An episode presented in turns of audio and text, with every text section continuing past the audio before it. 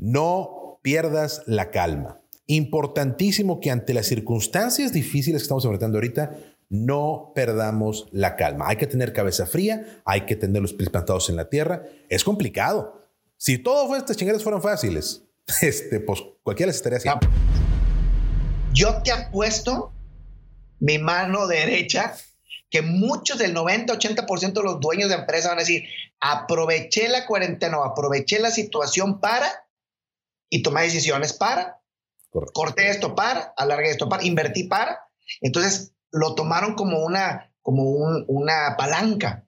Entonces sí cambió, pero realmente no, no se murió. O sea, los que no se van a morir, que va a haber gente que no se va a morir, empresas que no se van a morir. Correcto. Van a mutar. Mi nombre es Jerry Medrano. Soy CEO fundador de una empresa de logística multinacional. Tengo una empresa de desarrollo de software y soy socio fundador de una empresa de consultoría en entrenamiento y excelencia operativa. También soy locutor, conferencista y entrenador. Quiero compartir contigo tanto mi experiencia como la de otros empresarios y dueños de negocio. ¿Dónde empezamos y cómo hemos llegado hasta donde estamos el día de hoy? Con la esperanza de que algo de lo que hemos aprendido y experimentado te ayude a ti en tu viaje. Esto es emprendedurismo para adultos. Comenzamos. ¿Cómo estamos todos? Un placer saludarles. Mi nombre es Gerardo Medrano. Bienvenidos a una emisión más de Emprendedor en Cuarentena. Eh, el día de hoy es viernes de Picas o Prácticas, Finanzas Prácticas en tu negocio y nos acompaña, como todos los viernes, que hablamos de finanzas y de la sangre de la empresa, mi querido amigo Norberto González. Norberto, ¿cómo estás, papá? Muy bien, muchas gracias por la invitación y este, súper contento de estar eh, compartiendo contigo y con toda la raza. Justo le estaba diciendo a mi señora anoche, me gusta mucho el término emprendurismo para adultos. es, es, es, muy bien, está muy bien segmentado, la verdad, Gerardo, que sí hace falta como este, o sea, si estamos medio descuidados, los emprendedores treintones, los emprendedores cuarentones, cincuentones, estamos descuidados.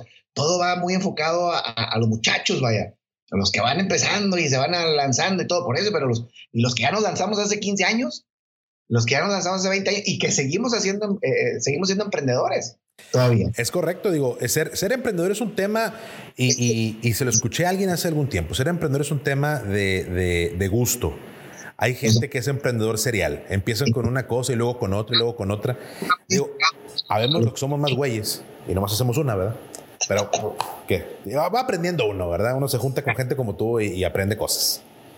Hombre, muchas gracias. Como debe ser. Pero mira, comparito, el día de hoy empezamos y vamos a, vamos a seguir con los consejos para, para toda la gente que ahorita está enfrentando esos temas eh, difíciles de, en el negocio con, con, el COVID, con la cuarentena, hombre. Este, como hemos dicho ahora, pues mucha gente se enferma y mucha gente le pega le pega el, mal del muerto porque pues, está bien difícil la cuarentena, ¿verdad? Está, bien complicado el tema ahorita. Y, no, y no hablamos de que ya venías, ya venías en problemado, cabrón. Exacto. lo que te platicaba hace ratito, antes de entrar al aire, es que la raza nos, no sé, por alguna razón, tenemos como esta afición a quejarnos. Que van empezando y se van lanzando. Por alguna estamos, estamos muy acostumbrados a quejarnos por alguna razón y nos gusta. O sea, realmente nos gusta estar en un grupo de amigos, tanto que hay hasta grupos que a eso se dedican, a encontrar gente y que nos platiquen las, perdón por el nombre, pero platiquen las cajeteadas en lugar de, las, de los logros, vaya. Como que obviamente aprenden mucho más de las cajeteadas que de los logros, obviamente. No, no, definitivamente. Pero nos gusta compartir las cajeteadas. Entonces, con esto de la cuarentena no tenemos una excusa chingona como para decir, güey, me está yendo mal si te estaba yendo mal desde antes, no habías dicho, pues ahorita ya, oye, no, está cabrón, güey, está cabrón. Está muy pinche complicado ahorita el tema, chinga. Este, la, cuarentena me está pegando, la, la cuarta.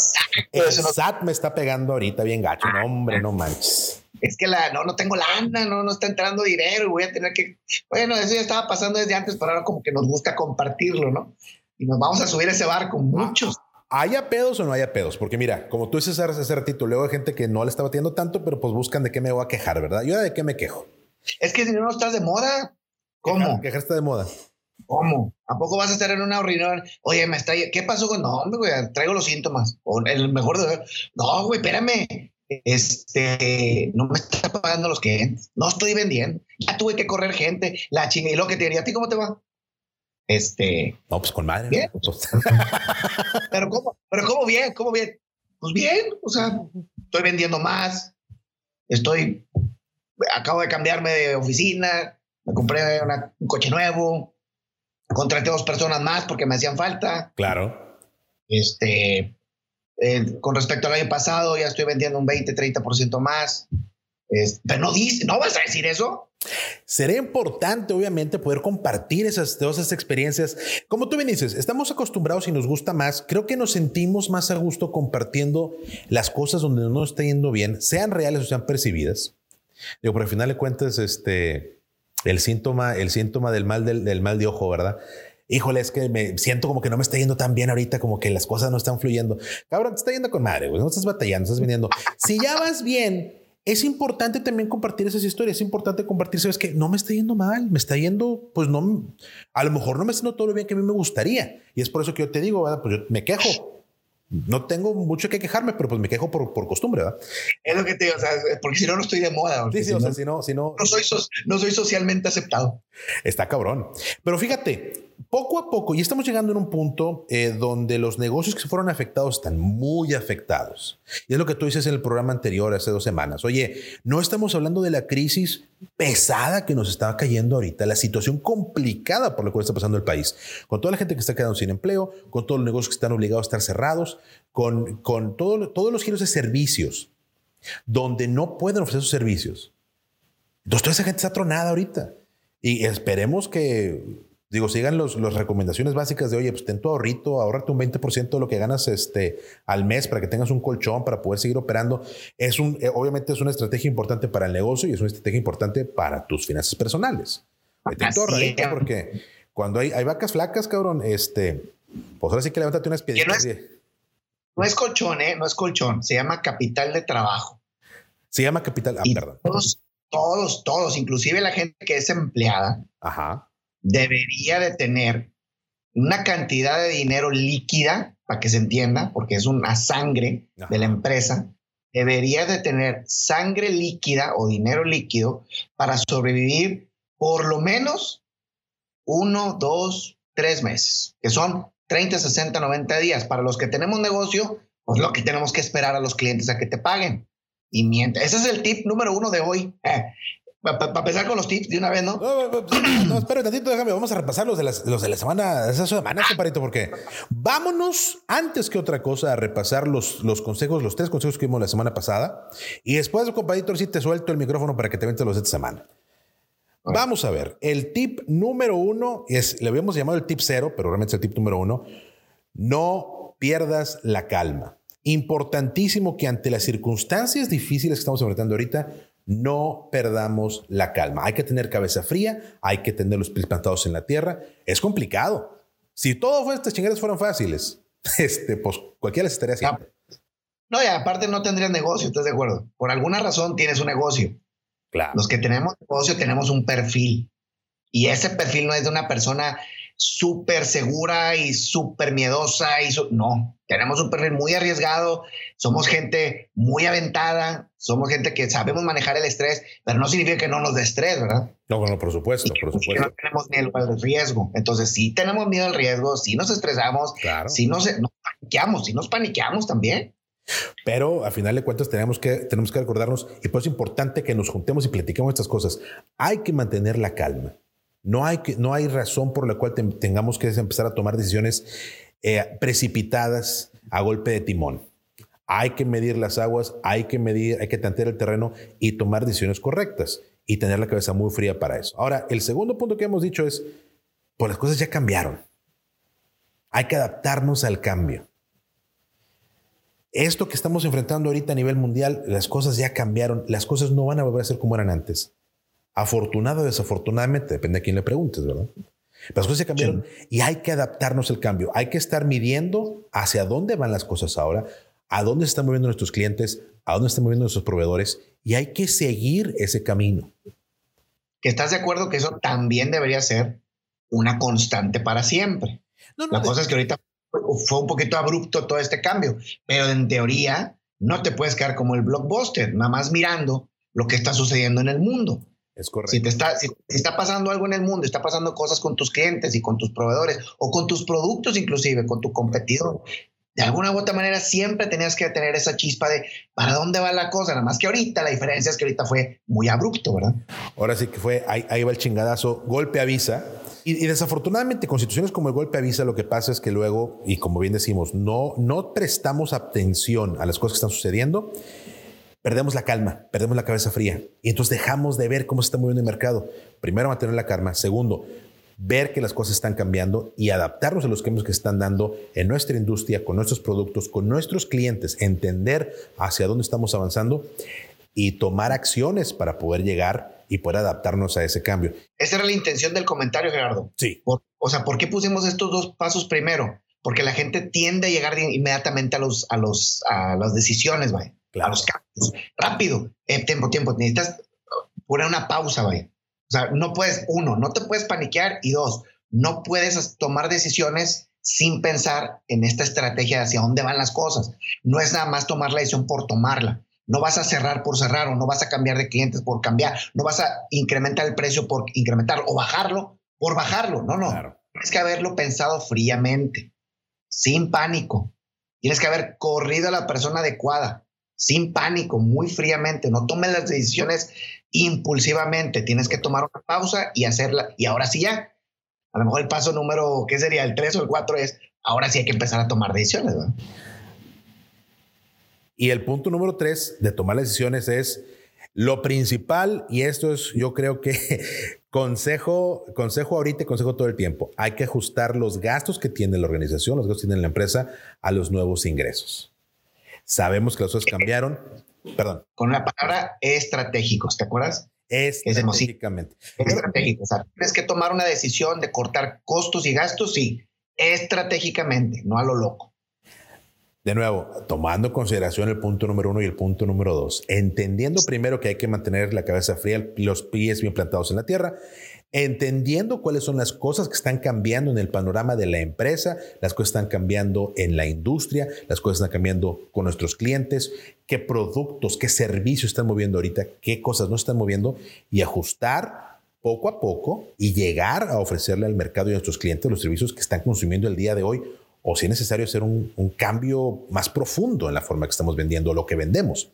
Entonces hacerlo. Y después, ah, ya que hicimos el paso 1 y el paso 2, como bien dice Norberto, ajustarnos a hacer cambios estratégicos en los niveles de gasto que vayan enfocados a los nuevos ingresos y a la inversión que se tiene que hacer para poder adaptar y traer nuevos clientes o expandir mercado. Que es una excusa, ¿eh? O sea, al final es una excusa porque yo te apuesto lo que quieras, Gerardo, a que, que clientes míos o clientes tuyos o, o compañeros que tienen su propio negocio, en unos seis meses nos van a decir, es que aproveché. Yo te apuesto mi mano derecha, que muchos del 90-80% de los dueños de empresa van a decir, aproveché la cuarentena o aproveché la situación para y tomé decisiones para, corté esto para, alargué esto para, invertí para. Entonces lo tomaron como una, como una palanca. Entonces sí cambió, pero realmente no, no se murió. O sea, los que no se van a morir, que va a haber gente que no se va a morir, empresas que no se van a morir. Correcto. Van a mutar. Y esta palabra mutar significa sí, vas a tener que vas a tener que correr gente, vas a tener que cambiarte de oficina, vas a tener que cambiarte de proveedor, vas a tener, vas a tener que hacer un montón, vas a tener que sacar lana que tenías guardada, vas a tener que vender un coche, una camioneta, un camión, sí, o sea, pero no es cambio para, o sea, para reaccionar, es cambio para mutar. Correcto. Eso es lo que debemos entender. Más hay que entender que cuando tomes la decisión estás mutando, no estás cambiando a lo loco. Y mutando significa me estoy adaptando. Nada más. Si ahorita, y piénsenlo como en el reino animal, estoy mutando de tener a lo mejor plumas a tener esta, la piel como los, este, los reptiles, que son este, escamosas. Escamosas. Oye, ¿por qué cambiaste los? No, pues nomás porque ya no las necesitabas. No, las cambiaste porque te iban a servir para algo futuro. O sea, la analogía. Vas a mutar de negocio si antes hacías batas y ahora de, plástico, digo, de, tela y ahora las haces de plástico, es porque a lo mejor ya le vas a vender a la industria médica o bla, bla, bla. O si cambiaste de oficina grandota a una más chiquita, es porque vas a vender lo mismo, pero con una renta más pequeña y ahora todo va a ser un poquito más virtual, bla, bla, bla. Entonces, ching, perdí una oficina, no la perdiste. Cambiaste y ajustaste. La mutaste, que esa es la palabra. Lo mutaste de una oficina grande a una pequeña o mutaste una oficina muy bla, bla, bla, ahora muy bla, bla, bla, o cambiaste el empleado fulano de tal, te deshiciste de él para, porque no lo necesitabas, porque ahora vas a tener que hacer bla, bla, bla. Entonces, por eso te decía, estas decisiones tienen que ser mutaciones, no cambios a lo loco, ni corte aguas, porque mucha gente me ha preguntado eso. ¿Es corte de gastos, Norbert? ¿Corte de costos? No, no es corte de costos. No. Es mutación de costos para adaptarnos a las ventas que vienen o a la estrategia que traes nueva. Es mutación de costos para no decirle recorte de gastos, no, de recorte de costos. No, no, no se trata de recortes y ya, ¿no? Eso es lo que pasa mucho en los gobiernos también. Es que tenemos, quiero decir, pero tenemos que ser austeros y agarran cortando cabezas a lo loco y cortando gastos a lo loco. Espérame, está bien, hay que hacer, hay que hacer, hay que mutar, sí, hay que mutar. Claro. Pero hay que mutar inteligentemente, ¿verdad? Y también logras lo mismo, o sea, logras recortar costos y logras recortar gastos, pero adaptado a lo que está, a lo que vas a vivir apenas. Sin cortar el ímpetu que debe tener tu negocio para poder seguir creciendo y poder eh, llegarle a nuevos clientes y a nuevos mercados. No cortarte tú solo las opciones para poder seguir siendo relevante con tus clientes y en el mercado en el que estás. Te digo, fíjate, tengo clientes que se casi, casi se cortaron un brazo y se desangran. Correcto. Es que tenía que ahorrarme este brazo, no lo ocupaba. Por pon tú que ya no vas a usar el brazo izquierdo, pero te vas a desangrar por ahí. Correcto. Tomaste una decisión sin pensarla porque, porque lo que querías era recortar el gasto. Y entonces, en lugar de sobrevivir para cuando pase la tormenta y estar listo para cuando pase la tormenta, simplemente. Y entonces, ¿qué va? Ah, y luego esta gente, que ya lo hemos platicado, es la que le va a echar la culpa a la tormenta, le va a echar la culpa a la cuarentena. me corté el brazo culpa de la cuarentena, me desangré, me morí. ¿Quién fue? La, cuarentena. Ah, pues no, papacito. La cuarentena no traía cuchillo. Exactamente. Pues hay, que, hay que ser muy estratégico y lo vas a escuchar. Muchos de los que nos están escuchando van a escuchar amigos de ellos echarle la culpa a la cuarentena. Sí. Claro. Claro, pues es que no tenemos otras excusas, ¿verdad? Me fue mal. Ahorita. Me fue mal y me tuve que cerrar y me fue mal y, y fue una catástrofe para mi negocio. Listo. ¿Y quién tuvo la culpa? ¿La cuarentena? Pues la cuarentena sí estaba. Y esos tiritos, esos toritos que nos están aventando, o la, la, si quieres, la providencia o, o, el destino o lo que tú quieras. Claro. Pues nos pudo haber pasado un terremoto, un temblor, nos pudo haber pasado una inundación como de Gilberto. O sea, toma lo que. Obviamente esto es mucho más catastrófico porque ya duró 80 días, ¿verdad? Por supuesto. Pero algo te iba a pasar, o sea, como empresario, nos tiene que pasar cosas. No podemos estar en la tablita como, como, como Rose y, el otro Jack, el de. Exactamente, el de Titanic. Nada más en la tablita, sí. ¿Estás de acuerdo? Los negocios son, son como los, los, este, los organismos. Si no están mejorando, están empeorando. Punto. Si tu negocio no está mejorando, y eso es una frase que deberían de poner ahí en su, en su oficina y la tienen que, ¿cómo se llama? Subrayar. Si tu negocio no está mejorando, está empeorando. Punto. No existen los negocios así flat. No, no, no existe, no existe nada orgánico en el mundo que se mantenga inamovible ante el paso del tiempo. No. Ahora sí que. Y si está empeorando, es porque tiene porque algo no estás haciendo, ¿estás de acuerdo? Es correcto. No le eches la culpa al coronavirus. Deja tú, fíjate, fíjate lo que va a pasar, Gerardo. Le van a echar la culpa al virus, no a la cuarentena. Desde ahí andamos, desde ahí andamos jodidos. A ver, está chueco, compadre. tu problema no fue el virus. ¿Estás de acuerdo? Es correctísimo. porque, digo, al menos que tengas este, ¿qué te puedo decir? Pues, ni, pues, ni las funerarias, porque si la, la funeraria les va a ir mejor. A las clínicas les va a ir mejor por el virus. O sea, no, el problema no es el virus en sí. El problema es que se encerró la gente y ya no consumió y a ti ya no te consumieron. O sea, en realidad el problema es la cuarentena, no el virus. La falta de movilidad y la incertidumbre al corto y largo plazo es lo que ha hecho que pare el flujo de efectivo y al momento de parar el flujo de efectivo empieza a haber una, caída en el consumo, que es lo que nos afecta a todos. No olvidemos que la economía al final de cuentas es una cadena, es una cadena que empieza con emprendedores como nosotros, que ofrecemos un servicio, ofrecemos un producto, somos parte de un organismo mucho más grande, que es el país en el cual vivimos, y cuando pues ahora sí que cuando le da una gripita a los agricultores, pues todo el mundo andamos tosiendo, ¿verdad? Sí, sí, sí. No, y a los, a los gringos más, porque acuérdate que el 80% de nuestra economía también depende de esos clientes. Muchos, la gran mayoría de los clientes eh, eh, de donde sacamos eh, recursos y divisas para crecer están en Estados Unidos. Estados Unidos. Y ellos también están parados, pues es como si tu cliente principal que te consume el 80% de tus ventas, se paran. Correcto. Ahora, hay que también ver el punto de vista, digo, no quiero ser así, eh, pecar de, optimista. Ajá. los que vivimos el, el 95, Gerardo. Sí. La crisis del 94, de diciembre del 94 y todo el 95 y 96, yo lo viví de estudiante. A mi mamá le quitaron su casa, digo, no su casa, pero estuvieron a punto de quitarle su casa. Sí le quitaron su coche. Hubo muchos eh, empresarios eh, conocidos, papás de amigos míos, que tuvieron que cerrar el negocio. Ya no pudieron pagar las deudas. O sea, eso no fue temporal, no fue tan artificial como esta cuarentena. O sea, eso sí pasó y los bancos lo que están haciendo los bancos ahorita es una cosa que jamás había pasado nunca. Sin precedentes a nivel mundial, te lo puedo decir, porque ese, ese apoyo que han estado dando los bancos y, la Asociación Mexicana de, de Bancaria de Valores fue una decisión acertada en el momento preciso y yo creo que fue eh, parte del aprendizaje de los últimos, de las últimas lecciones duras que ha enfrentado la economía del país y donde han visto ellos que, ¿sabes que Si yo no me pongo a modo como el principal donador de sangre para las empresas. Sí. Pues este, se mueren ellos, me muero yo, y, pues de que estemos todos muertos, a que mínimo andemos ahí este, en, en recuperación durante algún tiempo, mejor no recuperamos. Pero Gerardo, ¿eso no pasó en el 95? No. A nadie le tembló la mano para irle a quitar los negocios, para irle a quitar las máquinas, para irle a quitar la casa, para irle a quitar los coches a la gente. ¿eh? 62, 62, 68, 75, 88. Bueno, está el 84 también, pero no cuenta tanto. 90, 95, 2008. 2008, ahí nadie se tocó el corazón. No. Y ahora, ahora la situación, la situación es completamente diferente y, y, hay que agradecerlo. Digo, hay que, hay que tomar esto en consideración. Nadie la brinca sin guarache, que fue una de las primeras cosas que me enseñó, que me enseñó mi papá. Nadie la brinca sin guarache. Todo el mundo tiene un interés en las decisiones que se toman, sobre todo en los negocios. Decía mi abuela que hablando de dinero, todo, hablando de puercos, todo es dinero. Y hablando de dinero, todos son puercos.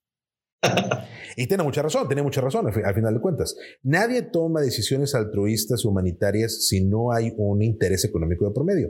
Y, aplaudo definitivamente, yo creo que tú y yo aplaudimos la decisión que tomaron los bancos, la, banca mexicana, en brindar eh, facilidades inéditas para que los negocios puedan mantenerse. si algo amortiguó una, de verdad, una catástrofe sin precedentes, fueron los bancos. Correctísimo. Ni siquiera los gobiernos. Y eso que Estados Unidos está invirtiéndole 1.200 dólares por persona por mes en cheques.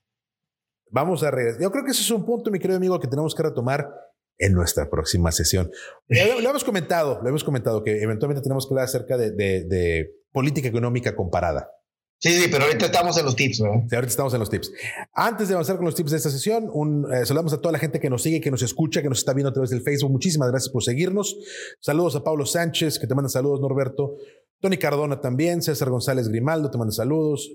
Sonny Ricalde, saludos. Muchas gracias. Muchas gracias por seguirnos y por escucharnos. Ahora sí, mi querido amigo, ya vimos los tips y regresamos, los ponemos otra vez en pantalla rápidamente. No perdamos la calma. Las cosas han cambiado, hay que adaptarnos al cambio y ajustar los gastos a los nuevos ingresos de manera estratégica si, llegamos al punto número 3, que no se nos olvide el punto número 1 ni el punto número 2.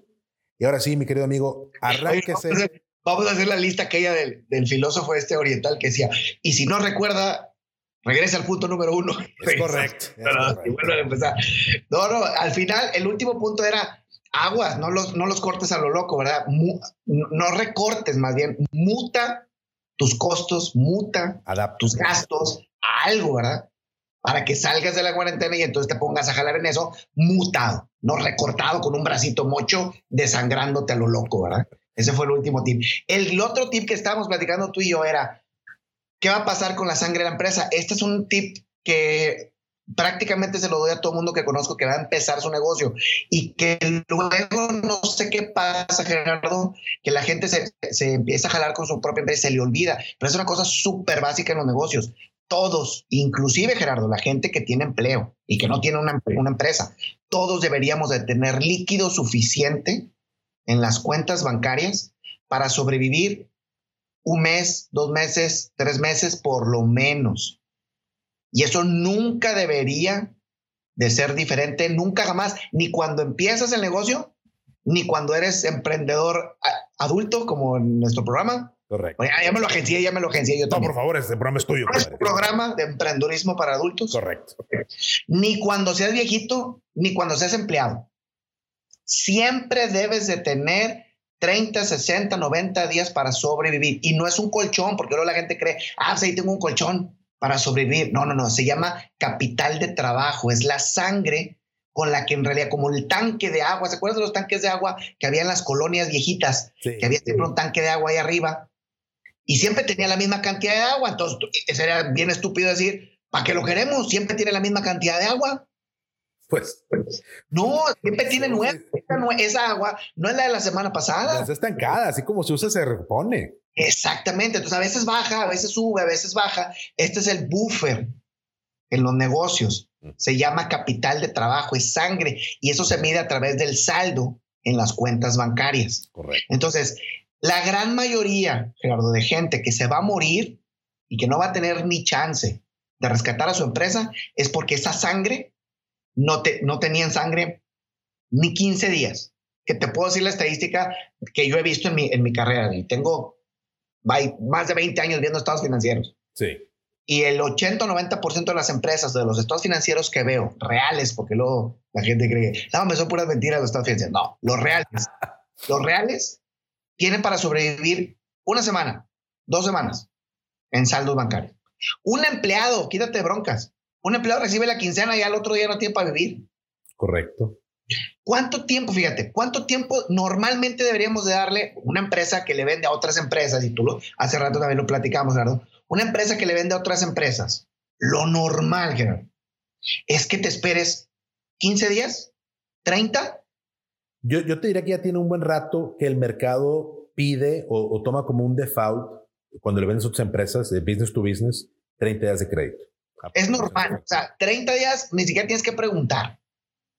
Y luego te dicen, no, nosotros no manejamos 30 días. ¿Quieres jalar con nosotros? Nosotros manejamos 60 o nosotros manejamos 90. Correcto. O te vas al Walmart y al Home Depot y no manejas 180. Un saludo a los amigos de Walmart y Home Depot. Un saludo a toda esa gente que luego dicen, no te preocupes, yo te pago 180, pero tengo la opción, un banco atrás de mí que te puede pagar, que se llama factoraje, te puede pagar las facturas. Claro, con su, con, su debido costo de financiamiento. Porque, ¿Quieres esa lana? Te la entrega, te la entrega el banco, no te la entrego yo. El, el factoraje, para, para hablar acerca de definición, el factoraje es un financiamiento inverso donde el apalancamiento es efectivamente el, el, documento de pago, la factura aceptada por parte del proveedor, pero lo está financiando el banco y el banco al final de cuentas se cobra. Entonces, cuando te pagan a ti, si tú eres el beneficiario de un factoraje, tú estás pagando tu financiamiento porque tú eres el financiado. Oye, y carísimo, ¿eh? Porque ah, me, ha, tocado hacer análisis. Oye, ¿qué es más caro y qué más barato? ¿Le pido la lana al banco y me espero los 180 días?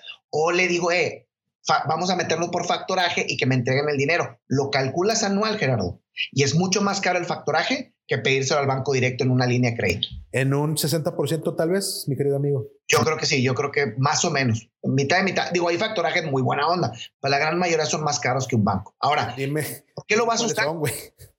¿Por qué lo vas a usar? O porque no tienes lana. Necesitas esa lana, no puedes esperar. Ahora, qué, qué, ironía, ¿no? El que tiene dinero para poder esperar, Gerardo, a que te pague tu cliente, gana más dinero que el que no tiene dinero porque necesita cobrar esa lana, porque necesita pagar un montón de cosas. A él le van a cobrar un pedacito del factoraje, se lo van a descontar, porque no tiene lana. Me urge. Es más, eso no pasa nada más con el factoraje, pasa inclusive en las negociaciones de ventas. Cliente, te vendo a tal precio. No. Si te pago antes, antes de los 30, si te pago antes de los 60, ¿me haces un descuento? Sí, cómo no, tengo un descuento del 10%. Ya perdiste 10% por, no, por no tener dinero. Y un 10, pero vamos viendo las cosas como son, 10% de descuento sobre un, sobre un pago anticipado es un, es un chingo. No, imagínate que, le ganas, imagínate que le estabas ganando el 30% del producto. Habas. Ya una tercera parte ya lo regalaste porque no tienes dinero. Mi querido amigo, eh, es más que una tercera parte. Si te descuento el 30, si te descuento el 10% del monto total y mi, mi gas y mi margen de utilidad es un 30%, no te estoy dando un 10% de regreso, te estoy dando más del 10%. Sí, te estoy haciendo el 33% de descuento de mi ganancia. Está cabrón. Entonces, ironía, ¿no? Por no tener dinero, ándele. Oye, y, pero fíjate, yo, yo suscribo esta forma de pensar porque yo lo pensé cuando empecé mi negocio. Dije, oye, chinga, si tuviera dinero no ponía, no ponía un negocio para hacer dinero. O sea, así que ahora sí, ayúdame, este señor. Eh, pues yo no, no quiero, no necesito ganar antes de invertir, pero pues sí me gustaría, estoy invirtiendo para ganar. Entonces, ¿cuál es primero? El huevo o la gallina. Y, si tú te vas a una escuela de negocios, los que te van a decir es, bueno, es que tú tienes que tener una inversión, necesitas ir a conseguir inversionistas. Si no tienes tú el, recurso de conseguir inversionistas para que puedas tener, para que puedas eh, financiar tu, estrategia de arranque, eh, tu plan de arranque de negocios por los primeros seis meses. Ok, sí. ¿Cuántos realmente hacemos eso? ¿Cuántos remeten? Nunca lo hicimos, nunca hemos hecho algo así. Sabes que yo empecé. Esa es la regla, la regla de negocios que le tenemos que enseñar a nuestros hijos, Correcto. La regla es: vas a hacer la inversión. Obviamente necesitas equipo, necesitas personal, necesitas una oficina, necesitas lo que necesites. Y al final le tienes que poner seis meses, nueve meses, doce meses de costos fijos. Esos costos que vendas o no vendas los tienes que pagar. Correcto. Siempre tiene, y luego, hey, los tengo ahí guardados, ya no los necesito, si los necesitas, es el tanque de agua. Los necesitas ahí para trabajar, para esperar a que tu cliente te diga, yo, ¿quieres jalar conmigo? Sí, pues yo pago 90. Si quieres. Pues para mí todos me pagan por 15 días. A mí todos mis clientes me pagan 30. Sí, nomás que yo te voy a comprar 10 veces más. Yo te voy a comprar 500 veces más. Nomás que me tienes que dar 180 días. ¿Puedes? ¿Puedes jugar? ¿Traes canicas para jugar? Es como en, las, mesas de, Texas, ¿no? ¿Quieres jugar en esta mesa? En esta mesa tienes que traer por lo menos tantas canicas o tantas fichas. No, es que no traigo para jugar. Listo, váyase de aquí. Ahí hay otra mesa de aquel lado, pase de aquel lado. Váyase a venderle a los clientes que pagan de contado. Yo no pago de contado, y además yo consumo miles de unidades o miles de servicios que no te consumen aquellos. Nomás que yo te pago a 180 días y aquellos te pagan en 15, vayas a jugar a aquella mesa. Y así no crecen las empresas porque nunca entendieron que necesitan este apoyo o este capital de trabajo para poder esperar. Es una cosa, ¿te acuerdas? No, no te acuerdas, le, he dicho mucho a, mis, a mis amigos y a mis clientes, ¿te acuerdas de una película que, es, que sale Justin Timberlake, no sé cómo se llama, que, que aquí en el brazo traían como el tiempo, el tiempo de vida? Sí. Y se, y se, y se, lo, se lo pasaban, como que pagaban con tiempo de vida. Más o menos eso es lo que pasa en las empresas. Dependiendo de lo que tienes en el saldo de las cuentas bancarias, el tiempo de vida que tienes. Entonces, si tienes, es bien fácil, tú ves las cuentas bancarias y calcula con esta lana, ¿cuánto tiempo sobrevivirías sin ventas? Si contestas menos de 30 días, estás en broncas y el coronavirus te va a matar. Porque el coronavirus ya lleva, ¿qué? ¿80? 80. ¿Y un cliente normal cuánto te iba a pedir de crédito? ¿90? ¿60? Y tú tenías 15, tenías 20. O sea, la matemática dice, con cuarentena o sin cuarentena, tú te ibas a morir como quiera porque no tienes saldo en las cuentas bancarias. Entonces, ese es el tip número qué? ¿Número cuatro? Número cuatro es correcto. El tip número cuatro es, tienes que tener sangre suficiente en tus cuentas bancarias, seas empresario o seas empleado, para sobrevivir 60 días por lo menos, 90 días por lo menos. Ahora te lo voy a poner para que veas qué tan útil es en los empleados. Tu empleado, que recibes una quincena o una semana, si te corren de la chamba, ¿cuánto tiempo te tardas en conseguir una chamba nueva?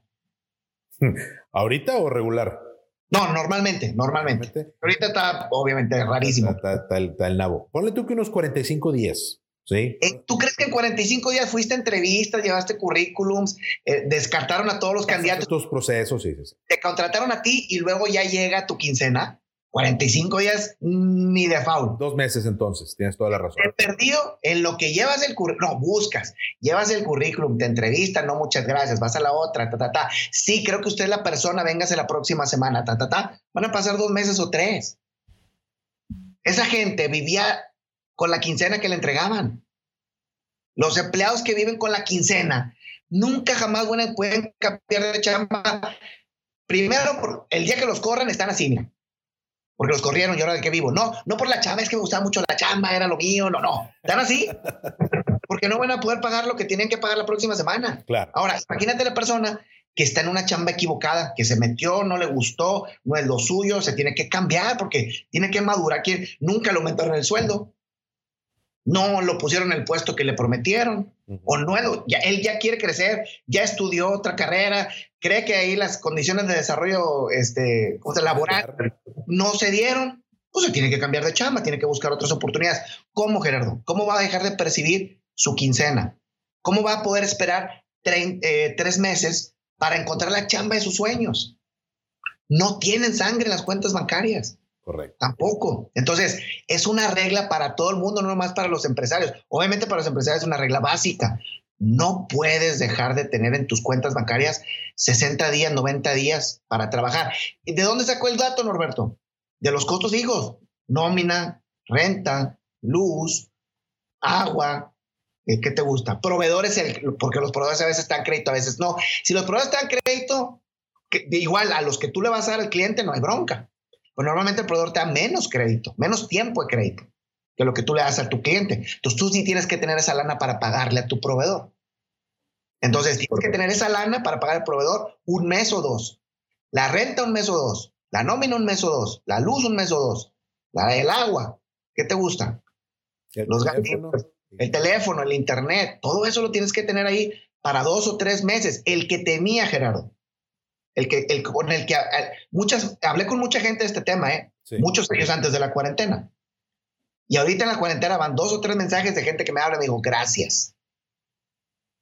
Porque estoy en mi casa, se me cayeron las ventas, pero con estos dos meses que traigo, que a veces tenía un cliente que tenía nueve meses. A la madre.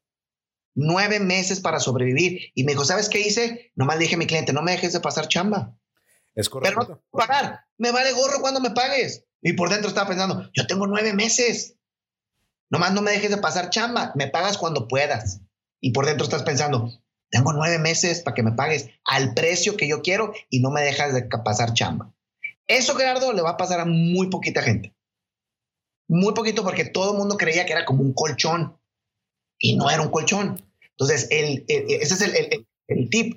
Necesitamos sangre en las cuentas bancarias para al menos sobrevivir un mes. Ah, y luego te lo voy a poner peor. Los dueños de las empresas, los dueños, también tenemos gastos, tenemos colegiaturas, casa, carro, vacaciones, bla, bla. También nosotros, el negocio no le va a ir bien para siempre. También tú tienes que tener en tu casa tres meses para sobrevivir. Que no es, que otra vez, es tu capital de trabajo. ¿Qué va a pasar? Pues a lo mejor por alguna razón a tu, a tu negocio le pasa algo, lo que tú quieras, no puede ganar dinero tres, cuatro meses pero sí puede sostenerse solo. Imagínate, Gerardo, tu negocio sí puede sostenerse solo, pero no te puede sostener a ti. Ese es un tema muy interesante. ¿Quién te va a sostener a ti tres meses o cuatro? ¿Tú mismo? Exactamente. Y, esto es una de las cosas que, que, menciono en el podcast desde el principio, desde que arrancamos con el podcast. Yo me, referí a este tema en particular, porque hay muchos emprendedores que no entendemos o, o, tenemos que pasar por alguna bronca, tenemos que toparnos contra pared para aprender ese tema. El empleado número uno de la empresa es el emprendedor. Y no que tenemos que olvidar que siendo nosotros el, el empleado número uno, nosotros tenemos que estar en nómina, ahí estamos, tenemos que estar en nómina, nos tiene que pagar la empresa, tiene que soportar el gasto de nosotros, ¿sí? Y no dejes de ser empleado. Sí, tú tienes una responsabilidad mayor que, que los empleados de tu organización, pero la forma correcta de verte a ti como parte de la organización, como parte de tu negocio, como parte de tu empresa es que Tú eres un empleado que está recibiendo un salario de la empresa y tu responsabilidad desde un punto de vista de empleado es mantener tus recursos para poder mantenerte solo. Porque en el momento que a la empresa no le esté yendo bien, como bien dice Norberto, entonces nosotros tenemos que... Y hay muchas razones, Gerardo, por las que la empresa de pronto no te puede pagar. El buffer de la empresa es el empresario. Entonces, si por alguna razón la empresa dice, yo puedo, lo que cobro y lo que vendo, puedo pagar toda mi nómina, puedo pagar rentas, puedo pagar proveedores, pero no te puedo pagar a ti. Y Entonces tú eres el que vas a dejar de percibir dinero primero. es, el deber ser, es el deber ser. Entonces, ¿cómo dejas de percibir dinero? No, no, a mí dame primero.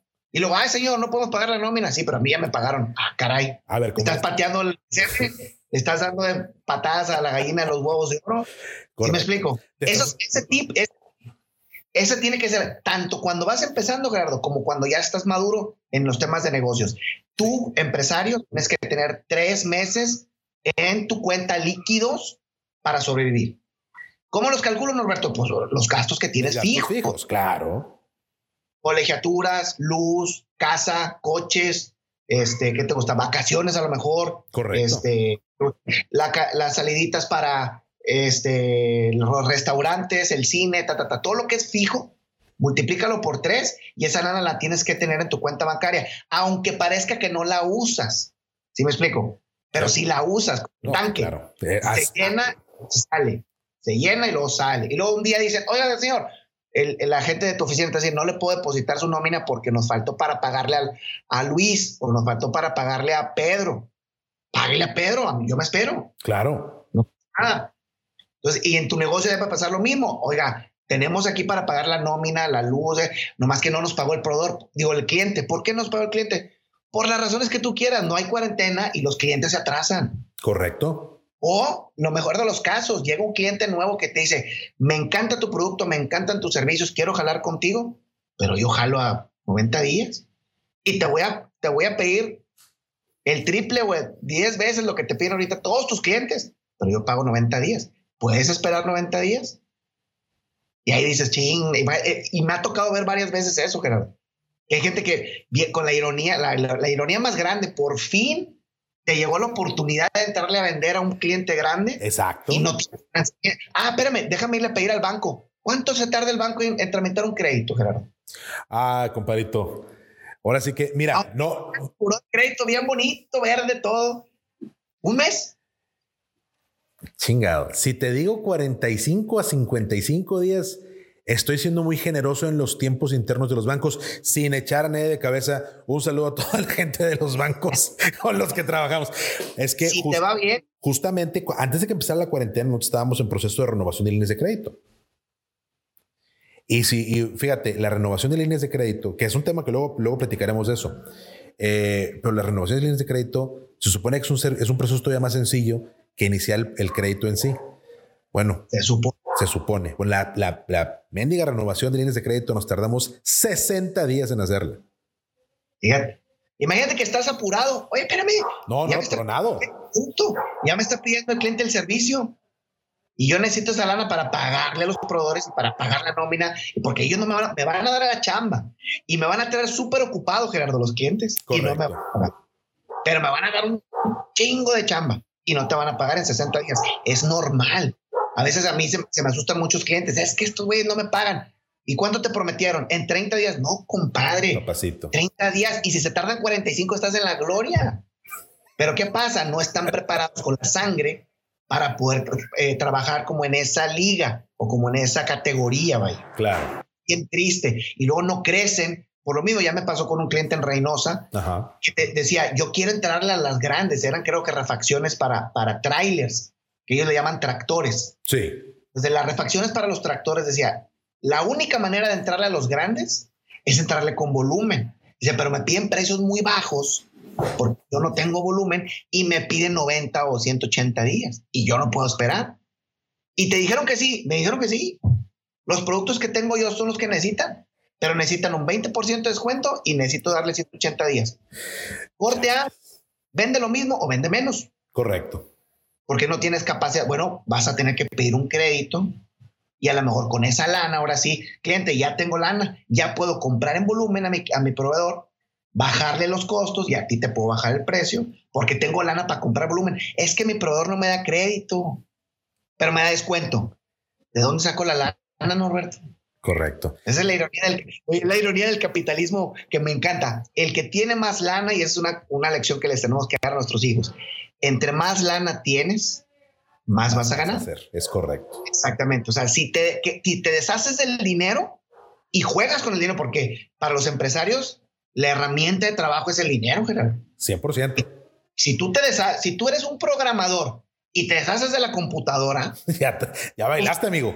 Bueno, si eres un empresario, jalas con dinero y te deshaces del dinero, del líquido, porque todo lo tienes en inventario, todo lo tienes en máquinas, todo lo tienes en mini splits y la, ya no juegas. Ya, ya te quedaste fuera del mercado, no puedes hacer nada.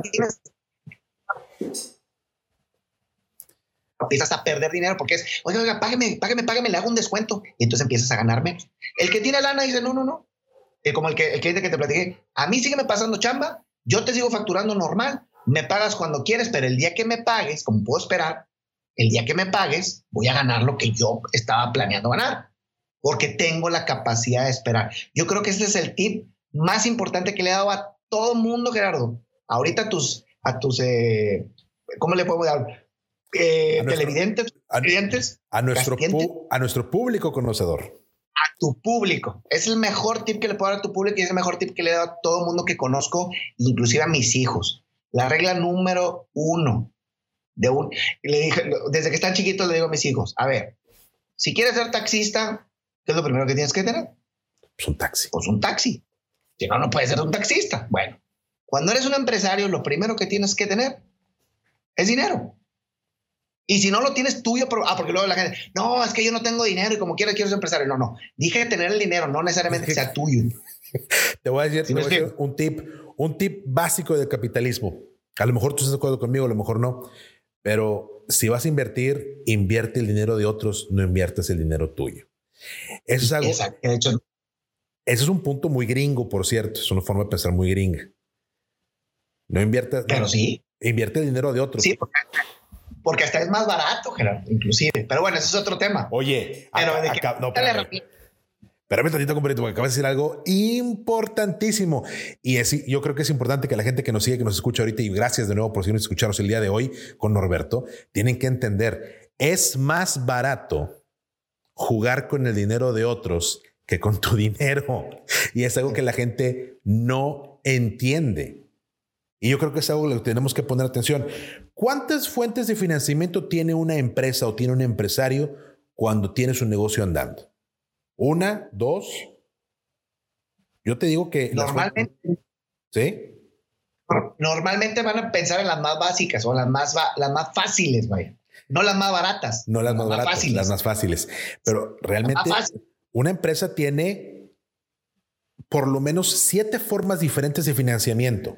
Cuando empiezas a pensar de manera adecuada acerca de tus flujos de efectivo, el, aporte de inversión que tienes que tener, tus reservas de capital, ya te abres la oportunidad de tener varias fuentes de financiamiento y algunas son fuentes de financiamiento muy ortodoxas, que todo el mundo conocemos, que no son baratas, y hay otras que son realmente muy eficientes, que tú generas tu propio financiamiento.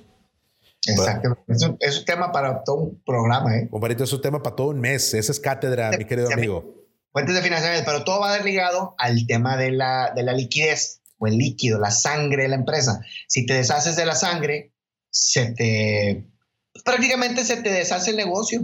Y también es otra lección de vida eso. ¿Qué es primero? ¿La inversión o la ganancia? Esto no es como el huevo o la gallina, porque ah, es que primero, a ver, primero déjame ganar y con esa lana invierto. A ver, no, es bien fácil. Aquí sí hay uno primero. No hay manera de que ganes dinero si, no, inviertes dinero, que no necesariamente tiene que ser tuyo. ¿Sí me explico? El dinero puede ser, como dices tú, hay un montón de fuentes de financiamiento, pero de que tiene que haber una inversión primero, tiene que haber una inversión primero para poder ganar. Si no tienes lana, no vas a poder tener negocio, lana de quien sea. Necesitas capital de trabajo y ponerlo ahí en un post-it o algo. Necesitamos tener tres meses. Ahorita con la cuarentena, ahora sí todo el mundo está de acuerdo. por si la otra cuarentena. No, no es por la cuarentena. Es que hay otras muchas razones. Por ejemplo, les platicaba uno de unos clientes de restaurantes. Te va a servir la sangre para cuando te pongan un puente aquí enfrente. Correcto. Esa es una razón, pero súper válida para que se te vayan los meseros y para que se te vayan los clientes y para que se te vaya todo el mundo. Si te ponen un puente enfrente, ya no va a llegar la gente. Si te dice tu cliente más importante, el que te representa el 30, el 40 o el 50%, oye, necesito más chamba, necesito más producto, necesito que me lo mandes, pero necesito que me des crédito ¿Cómo le vas a vender? Entonces, y luego viene la cuarentena y luego viene bla, bla, bla. O sea, hay muchas razones por las que vas a necesitar la sangre. Es más, la más básica, no pasó nada, no pasó una catástrofe ni un accidente, Norberto. Bueno, van a necesitar crecer. Correcto. Tienes que contratar, ¿qué vas primero? Tienes que contratar primero a los empleados, tienes que comprar primero las máquinas y luego vas a generar ventas y luego vas a generar cobranza. Esto no es como huevo la gallina, si hay algo primero. Primero son los empleados, los tienes que contratar, primero tienes que comprar equipo, primero te tienes que cambiar de bodega a una más grande y luego viene la venta. Y luego de la venta 30, 60, 90 días después viene la cobranza. Entonces, ¿qué es primero? La cobranza. No, compadre, no vas a cobrar. Cuando cobras esta lana, Norberto, entonces le invierto. No, compadre, estás bien chueco. Ahí, ahí estamos mal. Y esos son, esos son las la toma de decisiones donde no mantenemos la calma y no estamos enfocados en qué es lo que tenemos que hacer. 100%. Hoy, hoy damos dos, dos consejos más. Eh, hay que tener liquidez suficiente en el negocio para poder aguantar 60, 90 días. Y esa es receta de cajón, no es receta especial COVID-19. Para el COVID-19, unos seis meses te era con madre, pero pues si no traías ni uno, si no traías ni una semana cuando empezaste el pedo, es, es complicado que lo tengas ahorita. Hay que hacer ajustes. Y regresamos al punto número uno, mantener la calma. Punto número dos, adaptarnos al cambio. Punto número tres, hacer movimientos estratégicos de, de, ahorros y ajuste de egresos al nivel de los ingresos que hay, que hay actualmente. Y después hay que mantener liquidez suficiente en el negocio para poder aguantar 60, 90 días. Y un corolario importantísimo este consejo, la inversión es primero. Había un, chiste muy viejo que decía el, pelado, es que voy a poner una zapatería. Y llego a ver la zapatería del pelado. Oye, zapatería muy bonita la zapatería del, negocio afuera, el pinche letrerote con todo dar. Bien padre el letrerote. Y no hay zapatos, cabrón. Entro, hay sillas y no hay zapatos. Oye, compadre, ¿qué pasó con los zapatos? Este? Ah, no, no, no, güey. Lo que pasa es que primero tengo que ganar antes de invertirle, cabrón. ¿Cómo es eso, cabrón? Mira, vienes tú, te tomo las medidas, te enseño el catálogo para que veas qué hay, me pagas los zapatos, voy, los compro, te los vendo con lo que tengo de eso, voy y me compro un zapato y lo pongo aquí para que la gente lo pueda empezar a ver. Y ya que vendí otro par de zapatos, ya pues me pagas, te los traigo, te los doy y con lo que gané de eso pongo el segundo zapato. Hijo de la chingada, estás tronado. Ese no es negocio. estás vendiendo a Bon, güey. O sea, un saludo de Bon. Y espérate, y aparte en su cabeza es, puta, lo voy a hacer bruto, me va a ir con madre. Pero no sabes que en el mundo así no es. No. El mundo exige hoy, todos exigimos a nuestros proveedores, espérame, todo el mundo te va a pedir. El que te paga de contado es una cosa rarísima. Me ha tocado dar eh, cursos de capacitación, Gerardo, de 30 personas, 40 personas que tienen su propia empresa y les pido, levante la mano a quién le pagan en el negocio en el que están, venden de contado. Y levanta la mano tres personas o cuatro. O sea, esto de que si tú vendes de contado, o peor, porque hay unos que me presumen, yo cobro anticipos, Norberto. ¡Pum! Ok. Pues eres el 1% de, la, de los negocios que se manejan con anticipos y no te salgas de ese negocio, ¿verdad? Y te voy a decir una cosa, seguramente venden en cambaseo, no ah, venden, no venden, no venden en volumen y es un tipo de negocio completamente diferente. Y, hay que entenderlo. Y lo platicaremos más con calma para toda la gente que nos sigue, que nos escucha. Es un tipo de negocio, pero no es la mayoría. ¿eh? No. No es la mayoría. si tú crees que tu negocio puede hacer eso, date una vueltecita por la competencia y conteste con ellos a ver qué te presentan. Y entonces te vas a dar cuenta de la realidad de tu industria, de tu negocio. No, porque mucha gente es que se, se, van con la, con el, no sé, con a lo mejor con la masa y se sorprenden, Gerardo. Es que me piden 30 días, me piden 60 días. ¿Y por qué te sorprendes? O sea, entiendo que un muchacho estudiante que, apenas va a poner por primera vez un negocio, pues sí se asusta, ¿verdad? ¿Cómo es posible que, yo tenga que trabajar todo lo que trabajo y todo lo que tengo que hacer? Luego entrego el producto o entrego el servicio después de la chinga que me puse y luego todavía me dice, no, espérate. Sí. Mira, me acaba de tocar con unos pelados este, que dan servicio de mantenimiento de, de mini splits. Ajá. Gente súper humilde, Gerardo. Sí, sí, claro. Súper humilde. Me dice, ¿no me pagas? No, no, pues de una vez. No, no, no. Cuando tú, o sea, cuando tú me digas que me vas a pagar, me pagas. Y ya se habían aventado dos mantenimientos, ya habían bajado un clima y todo el rollo. Digo, ¿cómo? ¿Estás acostumbrado a dar crédito? Sin problema. Y si necesitas factura, te meto la factura. Y gente súper humilde. O sea, ¿cómo es posible que esa gente sí entienda, Gerardo? Que se tiene que hacer el servicio y se tiene que prestar el servicio y que se tiene que emitir la factura y que después te van a pagar. Porque ya entendieron que primero invertimos. ¿Sabes a qué proveedor le voy a ¿Sabes qué proveedor le voy a volver a hablar? ¿ah? claro, a ellos. Claro, Aparte que hacen un muy buen jale. Oye, estos pelados están pero en la onda. Te mandan la factura, tú lo programas para pagos y le hablas y le haces la transferencia. Esos son los proveedores competitivos, que ahí hay una palabra mágica, ¿no? La competitividad en los negocios tiene que ver primero con esta capacidad para empezar de dar el financiamiento a tus clientes. Es normal, no te asustes, que te pidan 15, 30, 60, 90 días y tienes que aguantarlos. No es algo extraordinario, no es cuarentena, no es un temblor, no, son unos hijos de la chingada porque me están explotando. porque eso, porque si o no, Gerardo, le, dicen al pinche Walmart, este, desgraciados mendigos. A ver, esa es la liga, así es la categoría. Si quieres jugar con Walmart, quieres jugar con Office Depot, quieres jugar con una constructora, así trabajan. Ahora, no puedes jugar así, pues vete a jugar con los chiquitos. Está bien, o sea, y es una cosa bien importante. Eh, no es necesario que todo el mundo esté compitiendo a nivel de los profesionales. Si yo juego fútbol aquí en la cuadra con la raza, no me voy a meter a los madrazos en la, en, la Bundesliga. Pues me van a hacer. profesional. Pues no. Para empezar, es más, no, no, traigo ni para llegar a las fuerzas básicas de Tigres o Rayados. No me puedo poner a las patadas con Ronaldo. Pues, o sea, Pero, ¿estás de acuerdo Oye, pero esa liga no tiene la culpa, Gerardo. La liga no tiene la culpa. No es la liga, no es, no es el mercado, no es la industria, es la capacidad que tiene uno. Uno se puede hacer de capacidad. Obviamente, si yo practicara, primero, si fuera 30 años más joven, y luego si practicara todos los días y tuviera yo ya cierta predisposición natural, talento natural para poder hacerlo, seguramente puedo llegar a competir en esas ligas. ¿Sí? Y si el día de hoy yo tengo mi negocio y digo, es que yo le quiero vender a los grandes, yo quiero entrar con un Walmart, yo quiero entrar con un Sams, yo quiero entrar con un Costco, oye, sí se puede, nada más que prepárate. Como bien dices, me tengo que preparar ahorita. ¿Y cómo se prepara el negocio? Pues no lo puedo hacer en sentillas el negocio, ¿verdad? El negocio no es ejercicio, cabrón.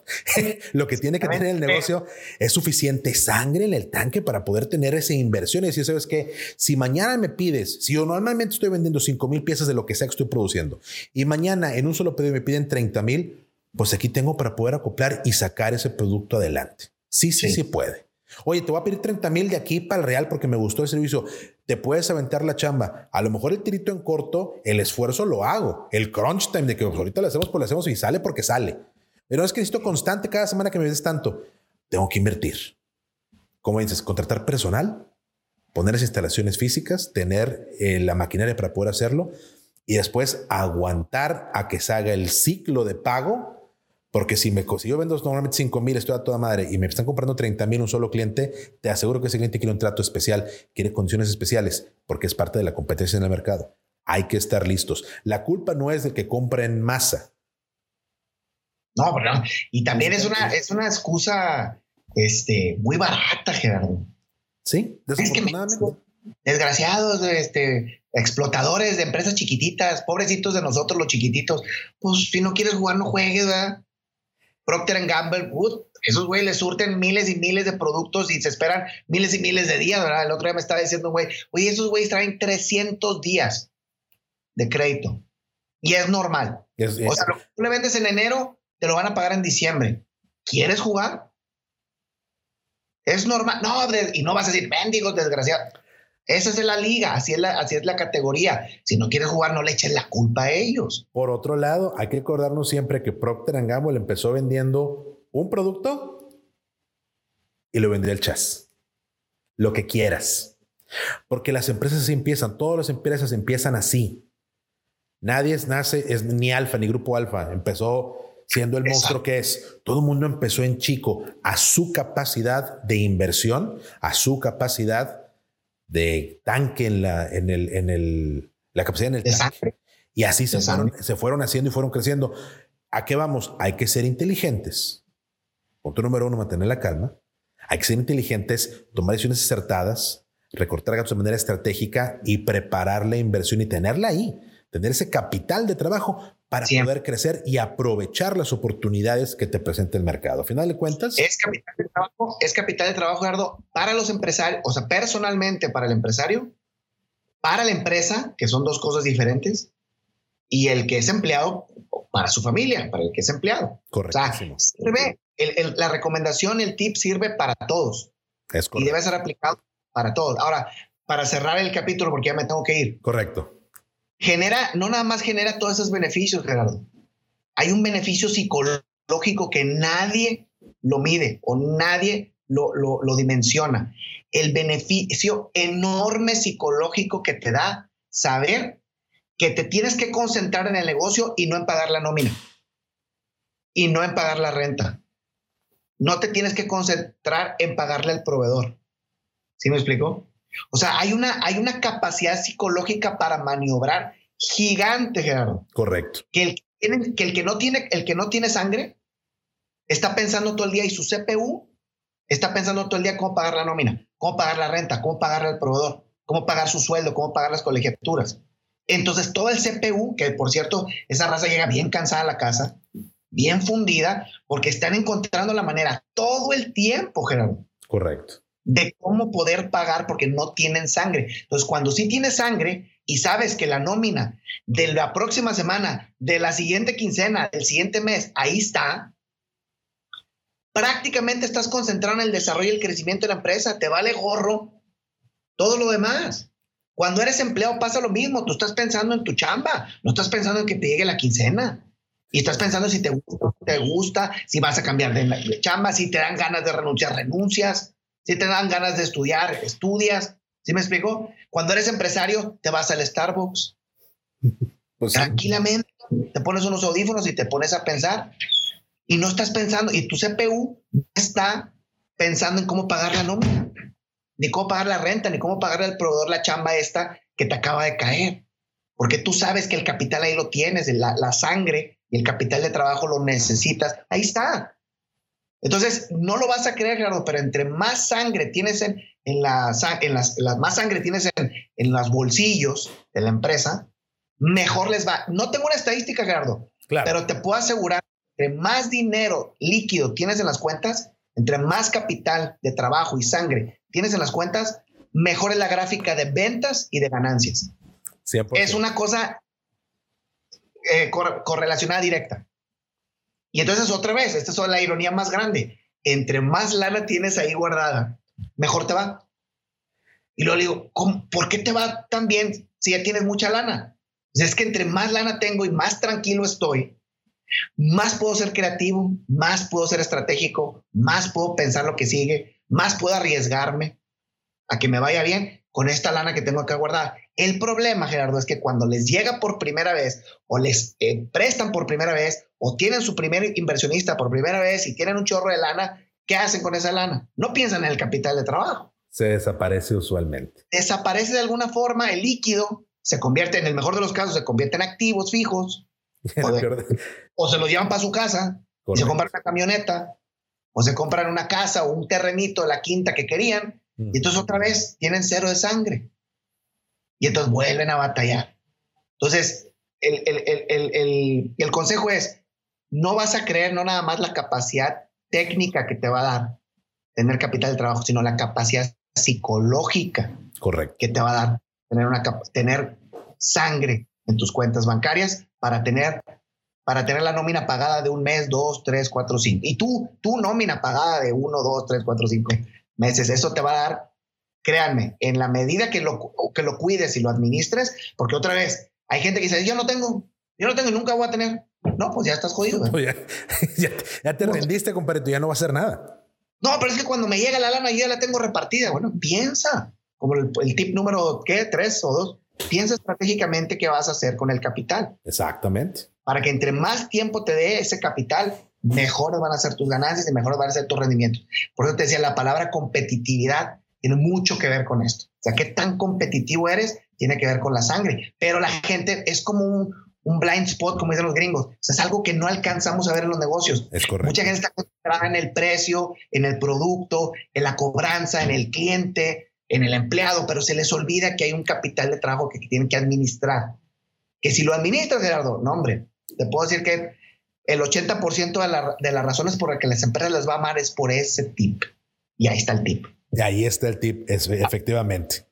Y dejamos carnita para el, para el otro programa. Claro que sí, no, efectivamente. No se pierdan el próximo programa dentro de dos viernes. En dos viernes más regresamos, en un viernes más de Picas o Practicas, Finanzas Prácticas. Roberto, muchísimas gracias por estar con nosotros como cada viernes. Te agradezco muchísimo. Y gracias a toda la gente que nos sigue, que nos acompaña en Facebook, en YouTube y en el podcast. Eh, gracias por acompañarnos, por seguirnos. Apreciamos mucho que estén con nosotros. Recuerden, no estamos solos. Todos estamos juntos en el mar. Vamos a seguir trabajando para poder tener un mejor barco. Miren nada más qué preciosura. Y le bye bye. Bye bye. Gracias a todos. Nos seguimos escuchando. ¿Tienes dudas, comentarios o experiencias que quieras compartir con nosotros? Encuéntranos en Facebook e Instagram como Emprendedurismo MX. Cuéntanos tus logros y tus cagazones. Esto fue Emprendedurismo para Adultos, el podcast donde te comparto mi experiencia y la de otros emprendedores sobre cómo aprendimos de nuestros logros y nuestros errores. Yo soy Jerry Medrano. Nos seguimos escuchando.